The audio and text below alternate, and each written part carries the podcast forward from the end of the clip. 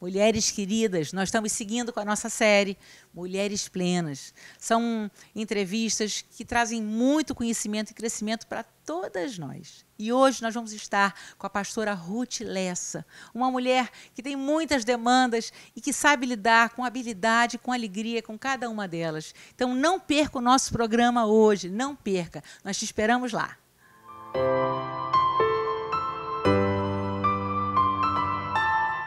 Mulheres queridas, nós estamos hoje com a pastora Ruth Lessa. É, o projeto Mulher Plena tem que entrevistar mulheres plenas. Né? E a pastora Ruth é uma mulher que tem. Ela é psicóloga, terapeuta, pastora, mãe, esposa, tem muitas demandas e lida e lida com uma alegria e com uma leveza com isso tudo, admirável. Então, eu quis entrevistar a pastora Ruth para que ela pudesse dividir conosco. Temos um tempo de tantas demandas, né? Como é que ela lida com essa com todas essas demandas que a mulher moderna vive? Querida, muito bom você estar aqui conosco. Um prazer, obrigada pelo convite, muito bom. Sou uma admiradora com muito carinho, muito orgulho desse ministério, desse projeto. E Deus tem feito grandes coisas através da sua vida, de toda a sua semeadura. E estou muito feliz de estar aqui com vocês hoje, compartilhando um pouquinho da agitação do meu dia, é. né? com certeza, com certeza. Tivemos que conseguir uma horinha na agenda da pastora Ruth, mas conseguimos. Então, é, esse ano eu completei 38 anos, né? E estou agora no mês de março completando 14 anos de casada. Tem a Letícia de 11 anos, Daniel de 7. Então, realmente, a demanda é enorme, né? E eu trabalho desde os meus 17 anos na igreja. Né? Eu lembro que meu pai, no primeiro dia de faculdade, é, falou: Não, filho, eu vou te buscar em casa, a gente vai almoçar e eu vou te levar para trabalhar. Então, o trabalho para mim sempre foi algo muito natural, nunca foi algo, né, assim, que exigisse de mim um algo assim, além do, do que eu tava, do que eu já podia dar. Uhum. Então fui aprendendo coisas que eu não sabia, né? Cheguei mexendo muito pouco em computador, né? 20 anos atrás. Então fui aprendendo ali com as necessidades, fui cuidando dos encontros com Deus. Uhum. Fui trabalhando na igreja e fui ali conquistando o meu espaço, né? E aí me formei em, em psicologia e atendi até a gestação do Daniel.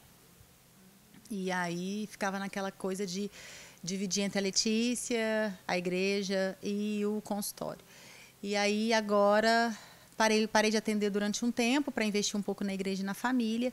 E agora, o ano passado, eu retomei com o meu consultório, com força total, e estamos aí. Então, realmente, a, a, a nossa agenda é algo muito importante de ser pensada, né? Ela não pode acontecer por si só, Sim. né?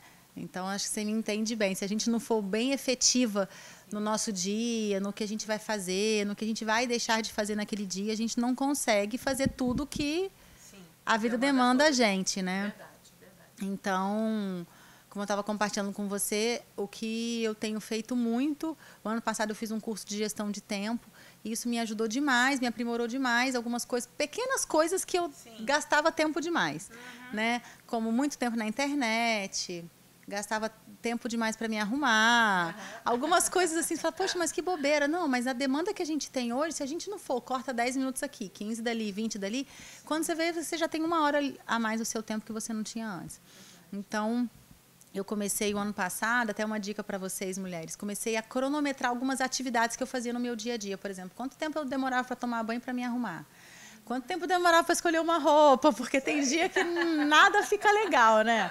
Então eu comecei a cronometrar isso e falei, caramba, como é que eu posso ser mais produtiva nesse meu momento que acontece todo dia no meu dia, né, no meu dia a dia, né? E aí comecei a então, a, a, diminuir, a bolar algumas estratégias. Então, entro no banho já pensando na roupa que eu vou vestir, né? já nas atividades que eu vou fazer durante o dia. Então, que roupa que comporta mais, o que é mais confortável, o que é mais usável.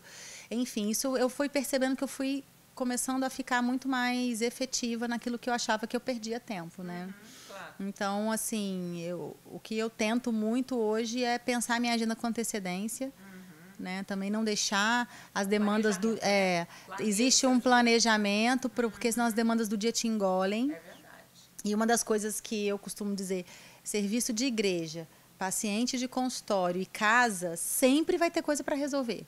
É Nunca tem alguma coisa, ai, não tem nada para fazer no dia de hoje. né? Você limpa a casa, a cozinha tá suja, né? Você acabou de fazer o almoço, tem que lavar a louça. Então, assim, sempre tem uma demanda que vai exigir da gente tempo, atenção e energia, né?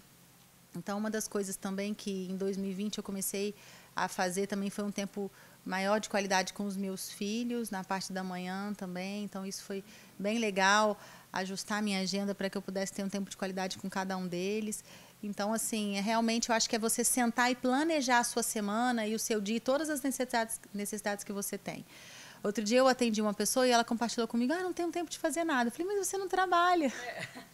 Eu sei que o serviço de casa demanda muito tempo também. Sim. Aí eu sentei com ela e comecei, peguei uma agenda, que inclusive foi até meu pai que me deu, de domingo, né, a, a sexta-feira, a sábado, né, uma agenda, uma agenda da semana, perdão uma agenda da semana e da hora que você acorda, da hora que você dorme. E comecei a escrever as coisas e ela começou a perceber que ela tinha tempo. Tinha tempo para servir a Deus, para frequentar a célula, para ir para o discipulado, né, para poder eh, realmente ser efetiva também em outras coisas que não só a família dela. Porque a nossa família é a nossa prioridade, né, Ana? Sempre. Sempre é a nossa prioridade. Mas eu também creio que Deus nos criou para que a gente possa servir outras pessoas também, que não só a nossa família, né? Eu tenho uma frase da minha mãe que é mãe demais faz mal na mesma medida que mãe de menos. É então é isso também eu fico é é uma das coisas que é uma das frases que me norteiam muito quando eu percebo que horas que eu tenho que estar com os meus filhos e que horas que eu não preciso estar, Sim. né? Sem culpa. Sem culpa, porque uhum. eu acho que a culpa também é algo que a gente carrega Sim. e a gente tem que aprender a lidar, né? Uma das coisas que eu presto muita atenção, às vezes a culpa bate, não é. tem como, de achar que eu poderia fazer diferente. Aí, às vezes, até eu falo, é, e a minha mãe também costuma dizer: calma, filha, senão seus filhos não vão ter o que reclamar de você. né? Todo filho tem que ter algo para reclamar do pai e da mãe, né? Então, assim, às vezes a gente tem essa necessidade de ser perfeito em tudo e eu já desisti. Depois de muita frustração, é libertador, é libertador. Né? Porque eu tinha essa coisa de não de ser perfeito em tudo, de dar tudo. E, e eu vi que não dava conta, não deu, não, não, realmente não dá. Então, eu tento hoje estar presente naquele momento de corpo, alma e espírito. Né? Deixar o telefone de lado é um desafio para mim, Sim. que estou o tempo todo conectada, é. né? respondo é, mensagem qualquer hora do dia. É, uhum. então, uma das coisas que eu tento é isso, né? É parar realmente e falar, bom, eu preciso estar aqui. E uma das dicas, outra dica que eu queria dar para você, mulher, é que você não pode fazer todas as tarefas do seu dia com a mesma emoção e da mesma forma. Então, eu lembro que eu fiz um curso e a gente aprendeu uma técnica chamada centramento. Foi de você escolher com que emoção vou viver aquele momento agora. Então, com que emoção vou viver aquele momento de fazer uma comida para minha família? Que, com que emoção vou viver aquele momento de estar presente com os meus filhos, brincando, né, jogando um jogo, fazendo uma tarefa? Com que emoção vou resolver um problema da igreja, atender uma pessoa? Né? Eu não posso ali estar tá ali resolvendo problemas da administração da igreja, do dia a dia, a agenda da igreja, os ministérios, e de repente sentar na frente de uma pessoa com problema. Essa é, não pode ser a mesma emoção, eu preciso estar diferente. Então, eu acho que é um desafio também para tantas demandas que a gente tem, é escolha a emoção que você vai viver cada momento da sua vida, né? Agora eu vou estar ali com uma emoção aberta, atenta, vou ouvir o outro, né? No meu dia de consultório mesmo, eu já organizei todo mundo. Ninguém pode me ligar, o mundo não vai acabar sem mim. Sim. Então eu preciso estar ali 100% focada naquilo, naquilo que eu estou fazendo, no exercício, né? E uma das uma outra dica também que eu dou é fazer algum código com seus filhos. Porque existe um momento que, mesmo que não aconteça um grande problema, que seu filho precisa de você. Para um desabafo, para compartilhar o que está sentindo. Né? Ainda mais que os meus ainda são muito crianças, eles ainda não têm essa. Ah, eu vou guardar e de noite eu converso com a minha mãe. Eles querem falar na hora. É, claro. Então a gente tem um código. Uhum. Né? E aí, esse código, quando eles me falam aquela frase, eu sei que eles precisam de mim naquele momento. Então, eu paro e dou uma atenção maior. Eu falei, olha, mamãe, nesse momento, nessa hora, está trabalhando. Se você precisar de mim, fala o código, que eu sei que eu vou parar e vou te escutar. Então, tem sido bem legal também isso, que é uma forma deles entenderem que eles são prioridade, mesmo quando eu estou no trabalho, mesmo quando eu estou no consultório, mesmo quando eu estou atendendo alguém. Então, é bem legal isso também. Isso, isso foi uma das coisas que eu aprendi. Meu, pai tinha uma secretária chamada Rebeca, e aí ela me. Às vezes, meu pai com muito atendimento, com muita coisa, né? Imagina. E aí foi ela que deu essa dica: vamos inventar um código, porque seu pai sabe que ele precisa parar. É. deu certo. Deu certo, e eu tenho feito isso com as crianças também, tem dado muito certo. Até mesmo quando eles estão distantes da gente, que é algo de diferente acontece, que eles falam, mãe, né? Fala lá o código, não posso contar, senão eles não gostam, né? Que é segredo.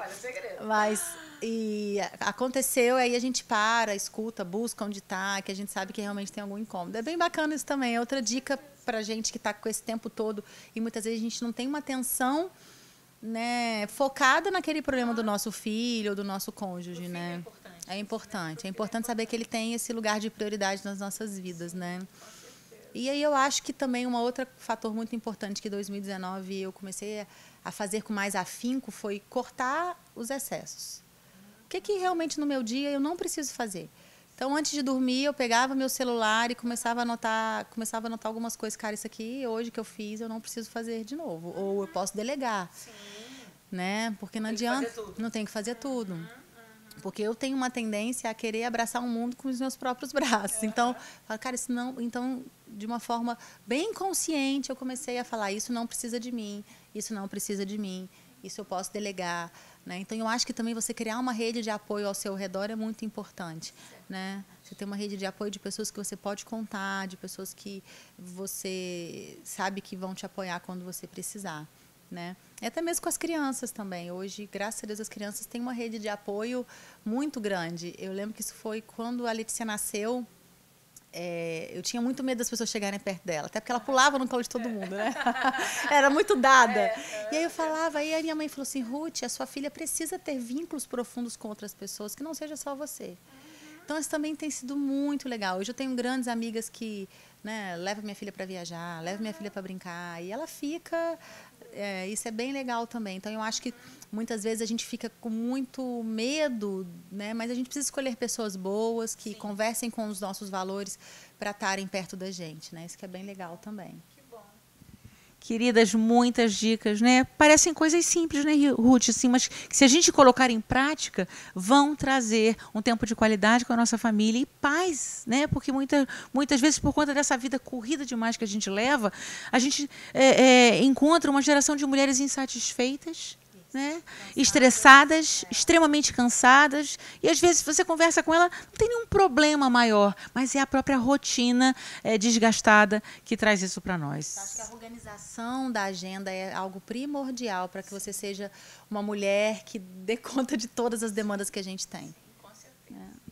Não tem palavras para te agradecer, né? Com certeza. E eu queria muito te entrevistar desde o início, porque certamente, Ruth, você é uma mulher plena, ah, viu? Obrigada. Então receba meu abraço, minha admiração. Queridas, anotem cada dica maravilhosa que a pastora Ruth dividiu conosco, porque certamente isso vai te ajudar a viver uma vida plena.